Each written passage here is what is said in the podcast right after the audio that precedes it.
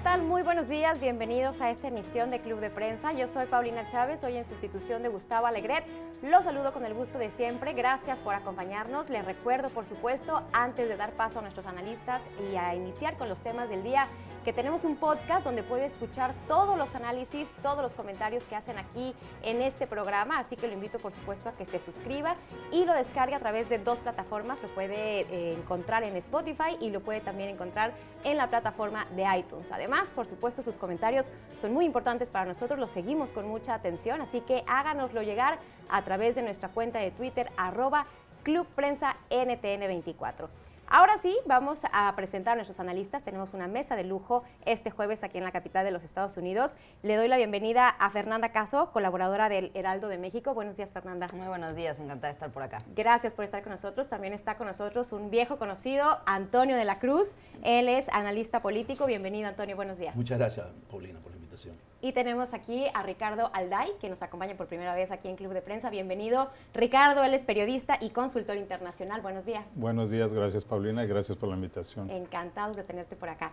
Vamos a arrancar porque hay mucho, mucha información, sobre todo con lo que está pasando y lo que ha pasado en las últimas horas en la contienda demócrata por la presidencia de los Estados Unidos, por la candidatura eh, para contender por la presidencia de los Estados Unidos. Como usted lo sabe, hubo un super martes esta semana en la cual 14 estados ya dieron a conocer su veredicto se ha cerrado la contienda, hay una, hay una eh, que ha quedado entre dos de los participantes prácticamente. Bernie Sanders ha consolidado el apoyo del ala progresista y Joe Biden en un regreso espectacular ha logrado consolidar el apoyo de los moderados, lo que ha dejado eh, por una parte al ex alcalde de Nueva York, a Michael Bloomberg, a retirarse de la contienda después de esa inversión millonaria que hiciera para tratar de eh, catapultar el voto de los moderados. Él finalmente ha señalado que se retira y ha dejado una interrogante en el aire. La, la, senadora demócrata Elizabeth Warren, la senadora por Massachusetts, quien ha tenido un gran desempeño, quien en algún momento generó un gran entusiasmo, un gran impulso pues eh, básicamente ha quedado fuera de esta contienda porque no ha logrado tener los apoyos necesarios. En este supermartes no ganó un solo estado y ha quedado la interrogante ahí. ¿Debería retirarse Elizabeth Warren? ¿Debería ya dar paso a que únicamente la gente identificada con la parte eh, más progresista y más inclinada hacia la izquierda ideológicamente cierre filas con el candidato Bernie Sanders. Eh, comienzo contigo, Fernanda, tú has seguido de cerca este tema, has escrito incluso en el Heraldo de México recientemente. ¿Qué, viene para Elizabeth Warren? Bueno, creo que la gente espera de ella un poco lo mismo que Bloomberg, sin darse cuenta que en realidad habían puesto eh, recursos y, y, me refiero más allá de lo económico, muy distintos. ¿No? Bloomberg sí metió muchísimo dinero de su bolsillo, pero llevaba dos meses en campaña, ¿no? Se puede decir que los esfuerzos, que eh, eh, incluso la motivación que puso haya sido la misma que Elizabeth Warren, quien incluso durante dos meses, tres meses estuvo por encima en las encuestas de, Sanders, estuvo incluso a cinco puntos de Joe Biden en algún momento de la contienda creo que la expectativa que se generó alrededor de ella después de Hillary Clinton, como una mujer en, la competencia, alguien que pudiera reivindicar el movimiento finalmente de las mujeres en la política, eh, generó algo que no es tan fácil hoy poner sobre la mesa y decir voy a negociar como lo fue para Michael Bloomberg. Michael Bloomberg metió mucho dinero, pero bueno, su, campaña fue muy corta, no sucedió, fue una estrategia, compitió en una ocasión, un estado, ¿no? bueno, digamos, una jornada, porque en los estados anteriores no había competido. Creo que su retirada pues también es, igual de sencilla que lo que fue su entrada, ¿no? a Elizabeth Warren se entiende por qué le está costando más trabajo, ¿no? Porque lo que construyó alrededor pues también fue, eh, era algo mucho más complejo. ¿Hay un camino viable todavía, Ricardo, para Elizabeth Warren? ¿Tiene algún sentido que ella se mantenga? ¿Tiene posibilidades de remontar lo que ahora parece una candidatura que ya prácticamente ha quedado aniquilada? Yo creo que no. Creo que salvo un cataclismo político que arrastre de manera paralela a Biden y a, y a Sanders, no tiene ningún espacio. Creo que lo que está haciendo Elizabeth Warren es tratando de negociar su salida hay versiones de que ha estado hablando tanto con Biden como con Sanders em, en estas últimas horas. Entonces creo que está tratando simplemente de ver cuál va a ser el mejor momento para, para anunciar su salida. Hay quienes dicen que lo hará hoy mismo. Em, y por otro lado, bueno, pues la gran interrogante a la que ya hacía alusión Fernanda es em, a quién va a terminar endosando. ¿no? Va a ser muy importante eh, ver por quién decanta su apoyo. Creo que va a tener muchísima presión, ya está teniendo muchísima presión, tanto de Pelosi como de, como de Chuck Schumer. Em, entonces, bueno, o es Sanders o es Biden. Y la tercera vía sería simplemente que se espere, que se retire de la campaña y diga, voy a esperar un par de semanas más a ver cómo se dan los resultados importantes de la próxima semana, donde va a haber seis o siete estados que tendrán sus primarias y en función de eso tener una decisión. Pero su candidatura yo creo que está muerta. Y ya vienen más elecciones efectivamente, digamos todo marzo eh, en diferentes estados estarán llevando a cabo primarias. Antonio, ¿a quién le beneficia que Elizabeth Warren se mantenga en la contienda o se retire? Beneficia a Biden, porque el, electorado que apoya a Elizabeth, Warren es básicamente un electorado progresista, liberal, que es también el que apoya a Sanders. Entonces, en ese sentido, si ella se mantuviese en la campaña, ella le restaría algunos votos para poder lograr delegados en esos estados. Entonces, en ese sentido, quien saldría menos favorable sería eh, eh, Bernie Sanders. Ahora, eh, quería hacer un comentario con respecto a la posibilidad de que Elizabeth Warren se mantenga un tiempo a la espera mientras decide a quién de los dos apoyar. Y creo que hay un riesgo enorme cuando un candidato decide hacer eso, porque es que las otras campañas vayan y busquen a su equipo de manera independiente, que hagan negociaciones locales y que le quiten gran parte de la fuerza negociadora que hoy podría tener Elizabeth Warren. ¿no? Recordemos que hoy ella ya tiene más de 60 delegados comprometidos.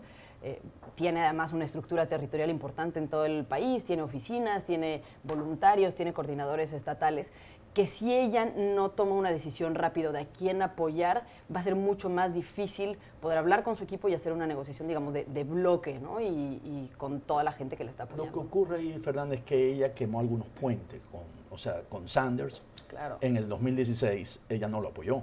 Entonces hay unos puentes ahí que es difícil. Y con eh, Biden ella no está muy cerca de Biden, ha hecho críticas a Biden, entonces no es fácil para ella en este momento hacer esa... Sin duda, creo que la tiene muy complicada, particularmente cómo se ha dado esta campaña. Warren recriminándole a, Sanders, que le dijo mentirosa, que no, porque no que, hubo esta discrepancia, que discrepancia sobre si Sanders había o no dicho que una mujer podía ser eh, presidenta de los Estados Unidos. Creo que esto ha tensado mucho la relación. Incluso Elizabeth Warren ayer acusando que la gente de, Sanders está sopiloteando su campaña, ¿no? Ya intentando sí, ya tomarla por asalto sin, sin, pasar por ella. Acusando de que es egoísta, de que, de que ya debería dejarle el camino libre, cerrar filas, en lugar de seguir fragmentando ese, ese voto. Ahora, por más complicado que sea en términos personales, creo que ella pierde mucho más si no negocia, ¿no? No, yo creo que va a negociar, como decía hace un momento, ¿no? Va a negociar, se va a retirar en el momento que crea que es yo no, digo que se va a quedar dos semanas, tres semanas. Hasta el final de la. no, no, no, de, ninguna manera. Ella había anunciado que quería mantenerse hasta la convención. pero ya no, los ya se antoja un poco Matemáticas, ¿no? Los números ya no le dan.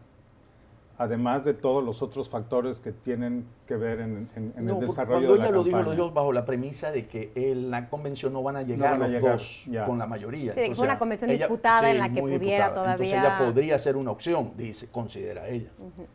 Pero aquí creo que es importante señalar algo. A mí lo que me llama la atención es que Elizabeth Warren ha logrado despertar un gran entusiasmo y un gran apoyo, sobre todo revisaba algunas de las encuestas y algunos de los estudios, en, la, en un grupo demográfico altamente educado, en, personas eh, con una alta escolaridad, en fin, gente, eh, digamos, educada. Y por una parte, el mayor apoyo de Bernie Sanders viene de gente que es, eh, que es eh, otro perfil, que es gente más trabajadora, que tiene un menor grado de escolaridad, a pesar de que sus propuestas son similares, pero la realidad es que ella se ha posicionado como una persona con planes, con estructura, con ideas concretas. Em, esta, esta diferencia de las personas que, o de los grupos que apoyan a los dos candidatos eh, pudiera generar más bien que el apoyo migrara, digamos, hacia un candidato como Biden? y no necesariamente que se fuera con Sanders? Yo pienso que podría, dando esos argumentos y su relación con el expresidente Barack Obama, ¿verdad? porque ellos dos tienen una excelente relación y Barack Obama va a tomar una decisión y yo creo que al final se va a inclinar hacia, hacia Biden, ¿verdad? por haber sido su, ex, su vicepresidente de gestión. Yo pienso que a lo mejor conversando con ciertas personas ya podría al final inclinarse por Biden. Fernanda. Yo creo que si bien una parte importante del electorado de Sanders, eh, perdón, de Elizabeth Warren es este electorado educado, ¿no? que vive más bien como en, en ciudades, en ciertos sectores como de élite, la gran mayoría de, los, de, la gente que apoya a Warren son eh, estudiantes, son gente que, digamos, e, e, esa mayoría que empata mucho con el electorado de Sanders, ¿no? Que sí están buscando un cambio progresista, pero que quieren ver más las, eh, las fortalezas de fondo, ¿no? Que quieren ver un plan concreto, que quieren ver un calendario, un presupuesto. Y creo que en eso sí tienen eh, posturas similares la gente que apoya a Warren y que dicen, bueno, por más que no vea todas las cosas de Warren en Sanders, sí puedo creer que Warren en el gobierno de Sanders pudiera ser la ejecutora de todas estas ideas que Sanders tiene y que no ha podido aterrizar muy bien en papel. Entonces, finalmente... Yo no veo que, Elizabeth Warren se vaya a inclinar por Sanders. Creo que la presión que va a tener de todo su entorno natural, eh, más la presión de, como ya mencionaba hace un momento, del la el liderazgo del Partido Demócrata, que no es para, para nadie es un secreto que tienen una tendencia hacia los moderados y hacia el centro, van a terminar por, por convencerla, entre comillas, de que eh, se decante en favor de Biden. Y, un tema brevemente que quisiera mencionar es el tema de género, ¿no? Se terminan las candidatas, si, si, como todo parece indicar se retira de la contienda, se terminan las candidatas mujeres y creo que ese va a ser un factor importante a la hora de que Sanders o Biden tengan que definir a su compañero o compañera de fórmula. Va a ser muy importante ver hacia dónde se dirige esa dinámica, porque como todos sabemos, el factor de género, el voto de las mujeres educadas, no educadas, de centro, de derecha, etcétera, pues es, un, es un sector importantísimo al que todo mundo quiere llegar. Eh, y que cada vez es más activo, que cada, y que cada vez, más, activo y que además la coyuntura que tenemos actualmente en los Estados Unidos después del Me Too y en fin, ¿no? Em, hay un movimiento claramente a favor de las mujeres muy válido y creo que, que bueno, pero bueno, detrás de eso el, el mensaje también de fondo es que van a pasar al menos otros cuatro años en que Estados Unidos no va a tener una mujer presidenta es, es una lástima, la verdad. Pero bueno, ven a Elizabeth Warren como compañera de fórmula de, de, alguno de los dos, probablemente de Biden, de Sanders. Yo creo que, yo, perdón, yo creo que no, porque no, yo veo más a Kamala ah, Harris o, a o, Stacey Abrams. Stacey Abrams. No sé, tienen a la hora de hacer esta, esta labor de ingeniería a la que me refería hace un momento, creo que va a ser muy importante medir con las encuestas al lado quién sería la candidata más viable para, para apoyar. Si fuese en fórmula. Si fuese en fórmula, claro. Yo creo que todo depende de qué tan eh, quebrado esté el partido después de esta interna. Coincido en que lo ideal va a ser buscar a una mujer que pudiera ser latina, joven, progresista, que pueda complementar con un perfil como el de Biden en su caso, o alguien que sea como más estructurada en el caso de, Sanders. Sin embargo, si el partido queda eh, pues muy dolido, muy dividido, en ese caso creo que Elizabeth Warren podía ser un factor de unidad, particularmente en la campaña de Biden, para quienes querían un candidato más progresista. Muy bien, pues estaremos por supuesto muy pendientes, todavía habrá mucha actividad, las próximas semanas seguirán llevándose a cabo elecciones primarias en diversos estados y seguirán acumulándose los delegados para finalmente llegar a esa convención en la que se determinará a principios de junio quién será el candidato que estará enfrentando a Donald Trump en los comicios del próximo noviembre. Hacemos una pausa, regresamos con más información aquí en Club de Prensa, no se vaya. Usted está escuchando Club de Prensa, el programa de análisis de la actualidad desde Washington. Club de Prensa dirigido por Gustavo Alegret en NTN 24, el canal de las Américas. Véalo de lunes a viernes por nuestra señal internacional. Pídalo a su cable operador. Ya estamos de vuelta aquí con más información en Club de Prensa. Revisamos ahora las últimas eh, noticias respecto al coronavirus. Comentábamos en el bloque anterior el, cómo va avanzando la campaña por la candidatura demócrata a la presidencia. Uno de los temas sin lugar a duda que ocupan un rol protagónico es el del sistema de salud y ahora ante esta emergencia sanitaria internacional, la propagación de este eh, coronavirus, pues ha quedado de manifiesto o ha surgido la duda si los sistemas sanitarios en el mundo y aquí en Estados Unidos, por supuesto, están listos para enfrentar una epidemia de este tipo. Antonio, ¿Estados Unidos y su sistema de salud están listos para el coronavirus? No, porque realmente el, Congreso está aprobando 8 mil millones de dólares para poder estar adaptados al, sistema y poder hacer los exámenes para poder determinar si realmente está la persona en condición de un coronavirus. Porque aquí básicamente lo importante es el sistema de detección. Y en ese sentido, pareciese que en la parte regional no está tan al tanto, porque hay que pedir, ¿verdad?, mandar los exámenes a la parte federal y eso toma tiempo. Entonces, en ese sentido, han venido diciendo que no están preparados de manera inmediata. Y en ese sentido, el presidente Trump, ha venido manejándolo porque él sabe que políticamente le puede afectar. Y ayer descalificó los 3.4% de eh, la rata de muerte que está diciendo hoy en día que puede tener el impacto, porque había, eran 2%. Entonces, en ese sentido, él entiende que él tiene que hacer frente porque afecta también a la economía. Recordemos que ha venido afectando las bolsas y ha tenido pérdida. Y si la economía se frena, él puede tener un efecto para su, la parte de la campaña. Entonces, en ese sentido, es realmente un evento que él va a tomar y no va a soltarlo. Yo creo que no está preparado ahorita, hay recursos que se están aprobando y eh, el presidente Trump lo está usando mediáticamente. A ver, lo que, lo que sí es un hecho es que el sistema de salud en Estados Unidos tiene graves y grandes fallas, incluso eh, por el tema de la cobertura, que es una de las principales preocupaciones, eh, por el tema del costo. Y, y en, las notas que estaba revisando señalaban que esa es precisamente una de las preocupaciones y yo no sé si a ustedes les ha pasado, pero a mí constantemente me pasa que cuando me siento un poco enferma, ahora no lo estoy haciendo por supuesto, pero prefiero tratarlo de que pase solo cuando tengo una gripa o algo que no va más allá para ahorrarme el costo que me va a involucrar, para ahorrarme el tiempo que me va a involucrar. Em, y, eso es una de las cosas que podría estar evitando precisamente la contención del virus, porque es costoso, porque no todo el mundo tiene acceso, porque simplemente ir a una visita del doctor, por más básica que sea, eh, puede involucrar un gran gasto para la población. Eh, ¿qué, tendría que pasar para que al menos en la mente de la gente eh, haya esta pues conciencia de que, de que tendría que abordar este tema desde un problema distinto y por parte del gobierno para brindar los apoyos que necesita la gente que no puede costear eh, las idas al doctor. Sí, justamente ayer leía la historia de una persona que entró al hospital para hacerse la revisión y salió con una cuenta de 3 mil dólares. Y, resultó que no tenía coronavirus, ¿no? Que nada más lo hizo como por ser responsable y por cumplir con su labor ciudadana.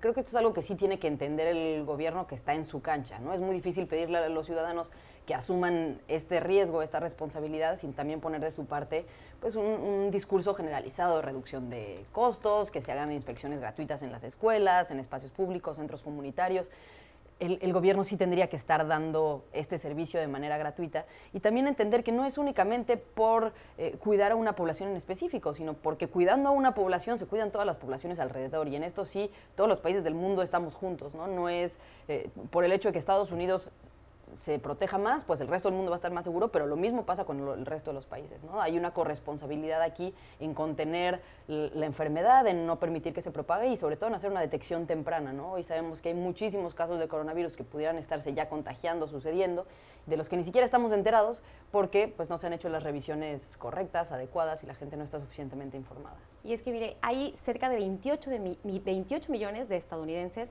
que no tienen un seguro de salud. Y esto a pesar de que se han hecho esfuerzos a partir de el, Obamacare o la, ley del cuidado de salud asequible que pasó el presidente Obama, a pesar de que ha sido un tema que ha estado vigente permanentemente en la agenda de los congresistas, de la Casa Blanca, todavía hay cerca de 28 millones de personas que no tienen acceso a, un sistema de salud porque no, tienen un, un, seguro que les permita hacerlo más costeable.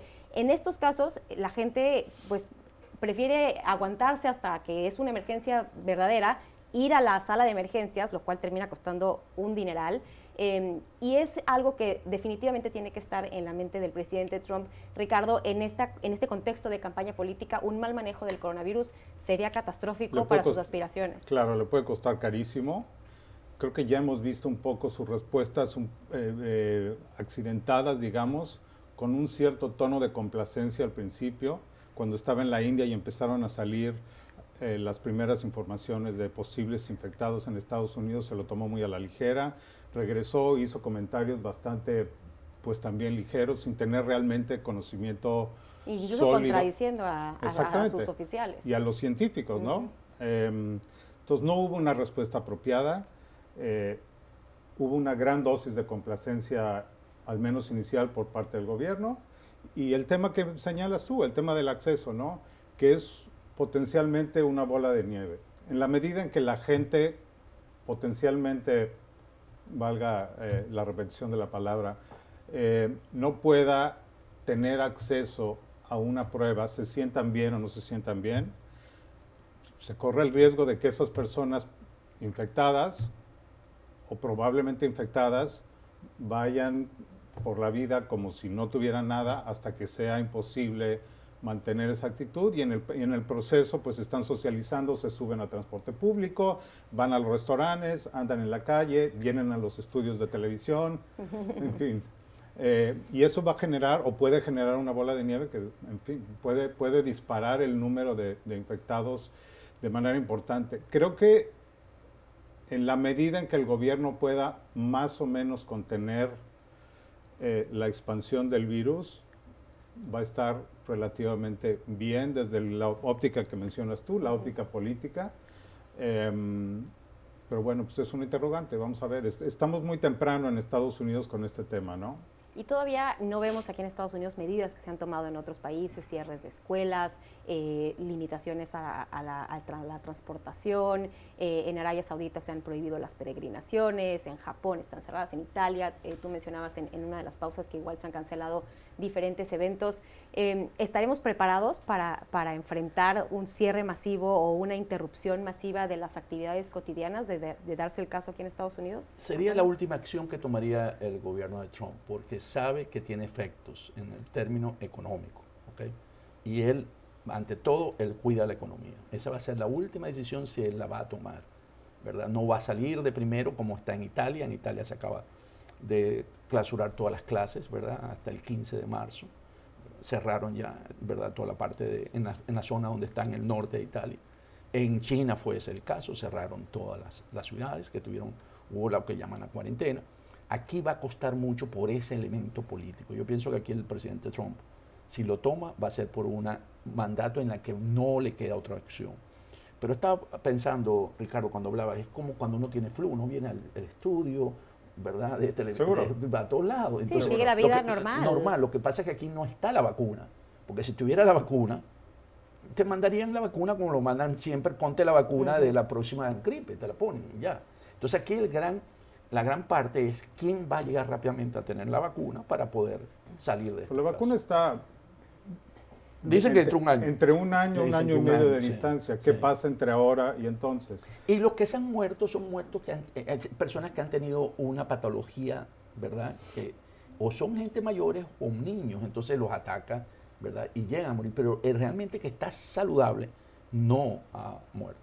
ha, habido una sobrereacción, sienten, de los medios, eh, de los gobiernos, porque hay informaciones encontradas, ciertamente, en el que claro que es un virus que se está expandiendo, pero es un virus que no tiene una mortalidad tan alta como en otros casos. Entonces, ha habido una sobrereacción, quizá limitando estos, estos eventos masivos generando pánico. Yo creo que hay una sobrereacción como, como ocurre hoy en día con casi todo. Hay sobrereacción porque tenemos todos un teléfono, un Twitter, un entonces la tendencia de la época es a tratar de compartir información o a dar información lo más que podamos y no siempre, como hemos visto desde la Casa Blanca para abajo, en el caso de Estados Unidos, eh, información sustentada por las cifras, por la ciencia, en fin. Y, en, ese, en, ese, en esa dinámica creo que es peligroso eh, tener tanta información, sobre todo cuando es contradictoria, ¿no?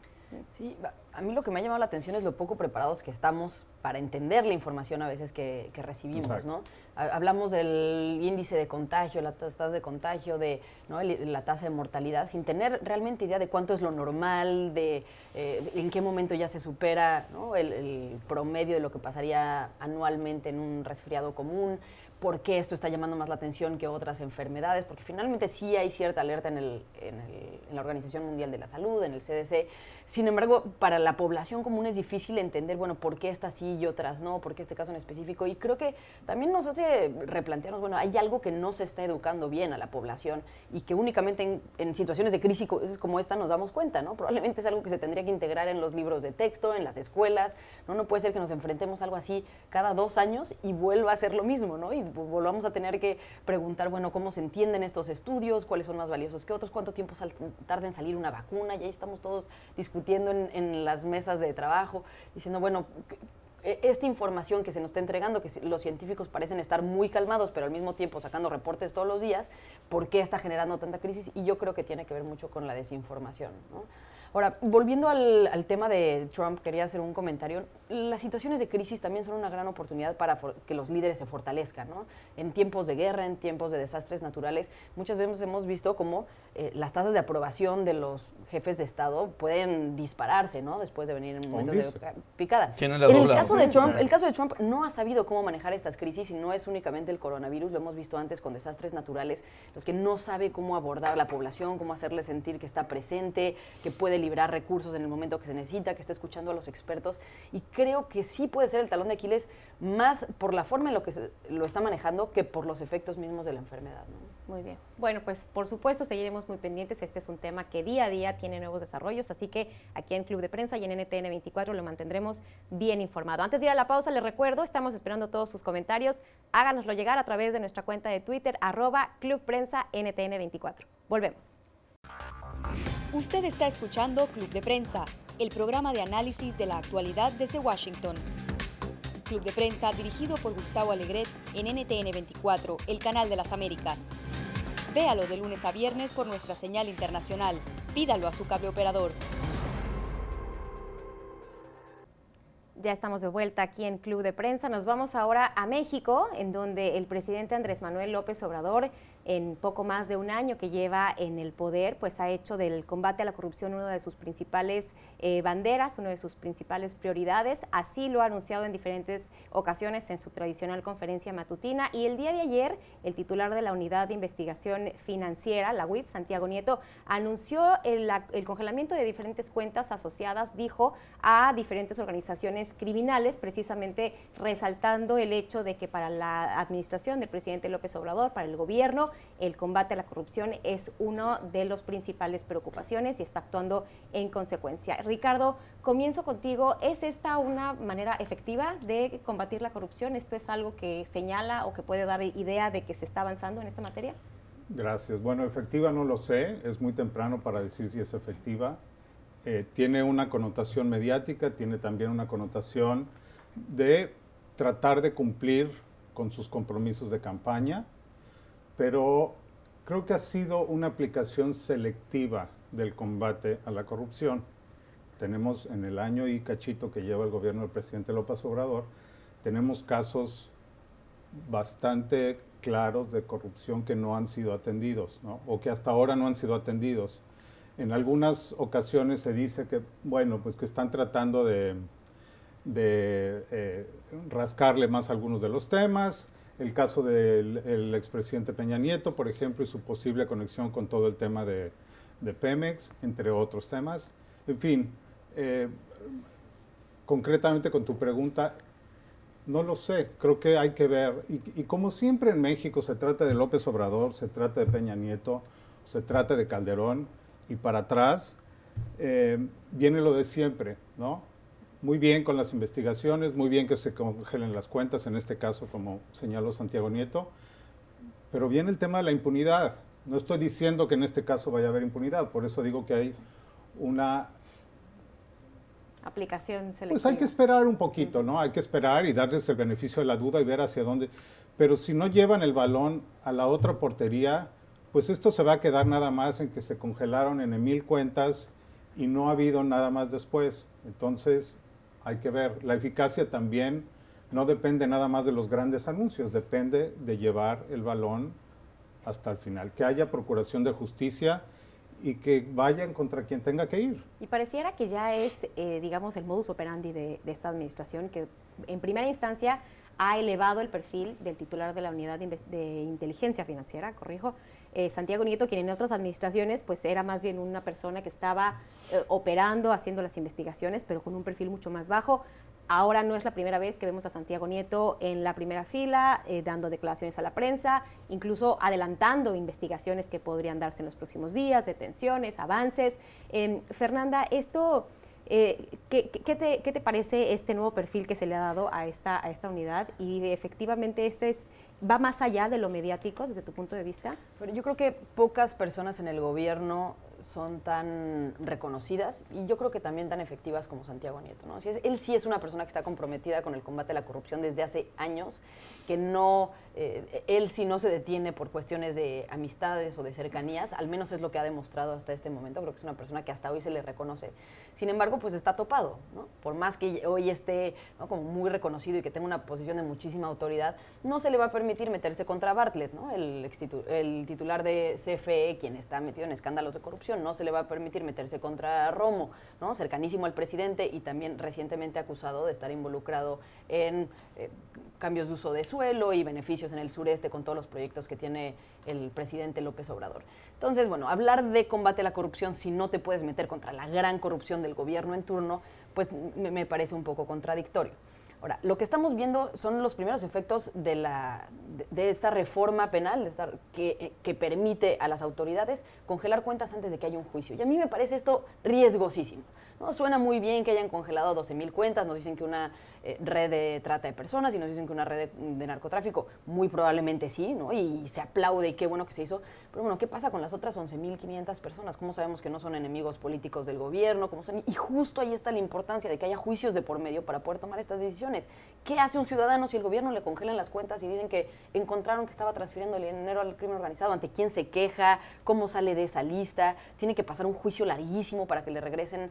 Esos recursos. Y creo que no podemos perder de vista que, bueno, sí la ley sirve para condenar a los culpables, pero también tiene que servir para proteger a los inocentes. A mí anuncios como estos, así de em, mercadotecnia punitiva, me, sí me ponen la piel chinita. Creo que es algo con lo que hay que tener mucho más cuidado. Sí, y, que generalmente se han centrado en, en, casos de alto perfil, ¿no? Por supuesto que jalan los reflectores, que generan opinión crítica. El caso del ex secretario de Seguridad Pública, Genaro García Luna, detenido otros, eh, otros incidentes similares con, políticos vinculados a las administraciones del pasado, pero, pero sí, que está un poco, como tú bien decías, Ricardo, pues enfocado en la, en, la parte mediática y no necesariamente en la sustancia, que, sería la parte fundamental. Sí, es un combate selectivo, yo creo, como decía al principio, ¿no? Con unos sí, con otros no, y con otros me espero a ver hasta dónde puedo medir. Y, y un poco lo que señalaba también Fernanda, si estás afectado y no hay realmente evidencia clara cuáles son tus opciones para poder defenderte. ¿no?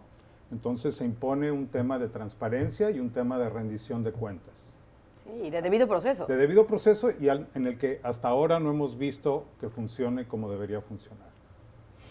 Muy bien, pues bueno, este es uno de los grandes temas del presidente López Obrador. Por supuesto, seguiremos pendientes. Ha sido eh, una de sus banderas desde que estaba en la campaña, así que seguramente seguiremos escuchando más acciones en este sentido. Nos vamos ahora a Chile, donde seguramente usted lo recuerda, lo hemos comentado en diversas ocasiones aquí en Club de Prensa. Las protestas continúan, a, pesar de que el año pasado pues pareciera que habían eh, ya bajado, que ya se había eh, llegado un poco a un punto de diálogo en el cual después de que el, presidente Sebastián Piñera aceptara poner a discusión un cambio en la Constitución, pareciera que las protestas habían bajado. Ahora, eh, Antonio, tenemos noticias de que esto no ha sido así, hay varios detenidos y mirando ya precisamente hacia lo que viene en el futuro, Chile está listo para un plebiscito programado para el próximo 26 de abril, en el cual los chilenos decidirán si cambian o no la Constitución política que se mantiene pues como herencia de la dictadura de Augusto Pinochet. Las protestas no le dan tregua a Piñera.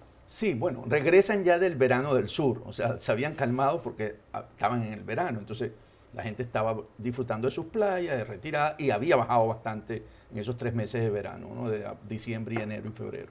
Regresan a clase, ¿verdad? Los estudiantes y la gente a trabajar y vuelven el primer super lunes, como lo conocen, a, a ver las protestas en la noche y hay 283 detenidos y 28 eventos. ¿no? Y en el término de la policía, la policía sufrió también baja, porque en ese sentido Piñera ha dado instrucciones que no mantengan la represión y ellos tienen 76 miembros carabineros agredidos, afectados, ¿verdad?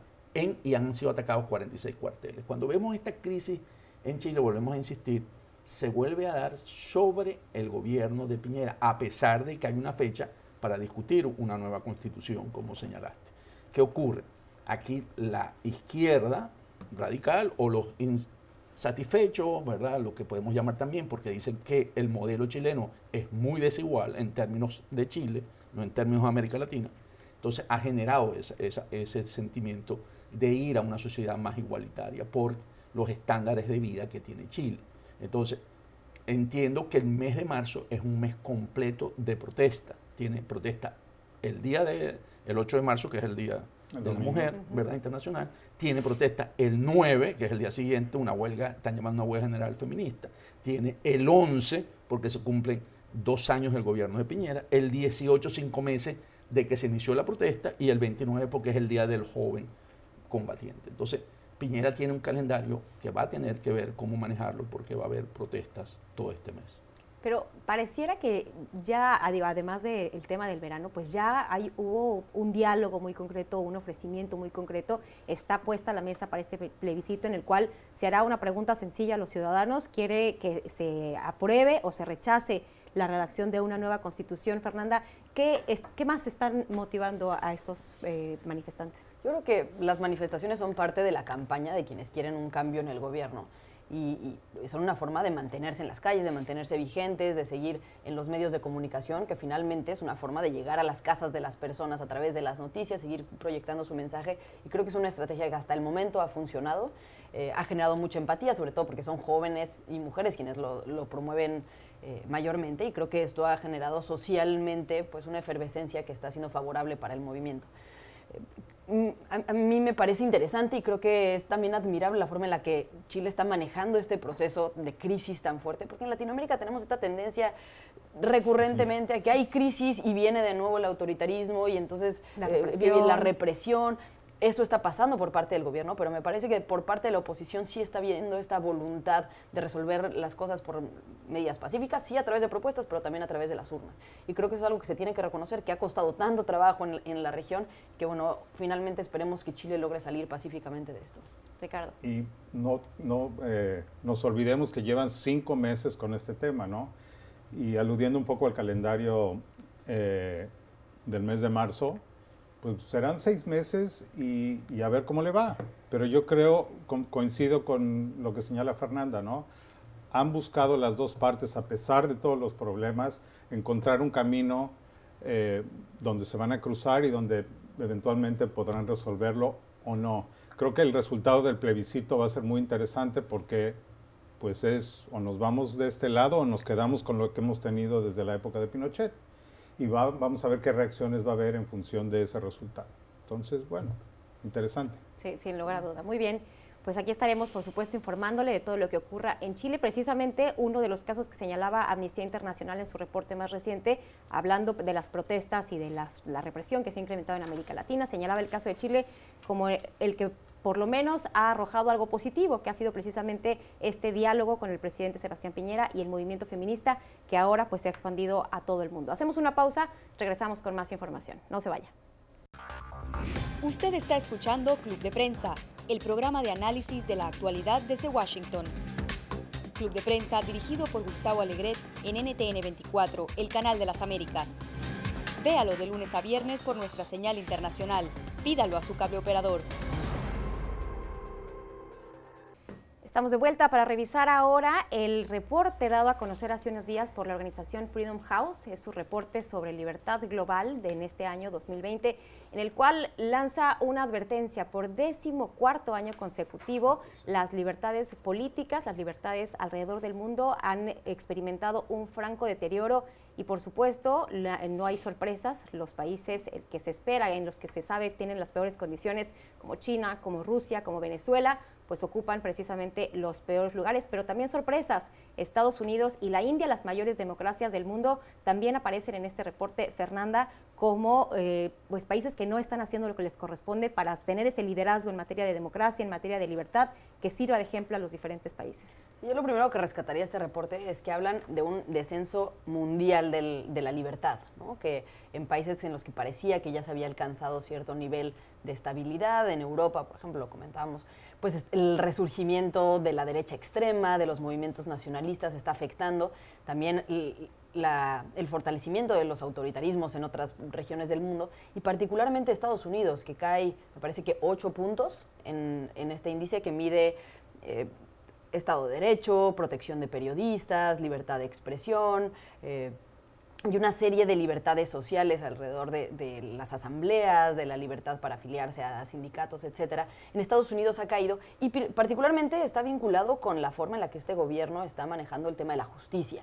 ¿no? La forma en la que el presidente Trump bloqueó la, justicia y que sí finalmente hubo reportes que, lo dijeron, más allá de que haya pasado no el impeachment. El propio impeachment aparece como uno de los elementos cruciales, la forma en la que el presidente se ha ido contra la prensa diciendo que eh, han creado fake news, que se van contra él, ha sido también una forma en la que se ha ido mermando poco a poco estas libertades y que después de 10 años hoy se ven los efectos. Aunque sean 10 años, prácticamente todo el reporte está concentrado en eso al referirse a Estados Unidos. Ricardo, ¿alguna sorpresa en lo que aparece en este reporte? Creo que no. Un poco, quizá la sorpresa es al caso de Estados Unidos, al que ya hace alusión eh, Fernanda. Pero en general, creo que la tendencia que, que, refleja el reporte, tengamos en cuenta que son 10 años de tendencia, ¿no? Es bastante acorde con lo que hemos sabido en los últimos años sobre cuando, cuando el mismo Freedom House hace o presenta sus, sus reportes anuales.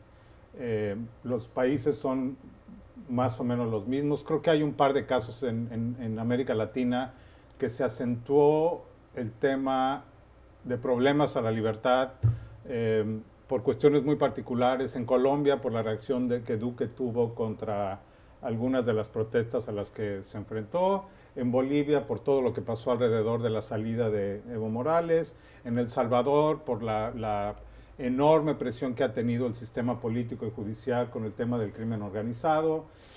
En México creo que seguimos más o menos igual, no es que sea bueno ni que sea malo, pero bueno, digamos que perdón, se ha mantenido estable.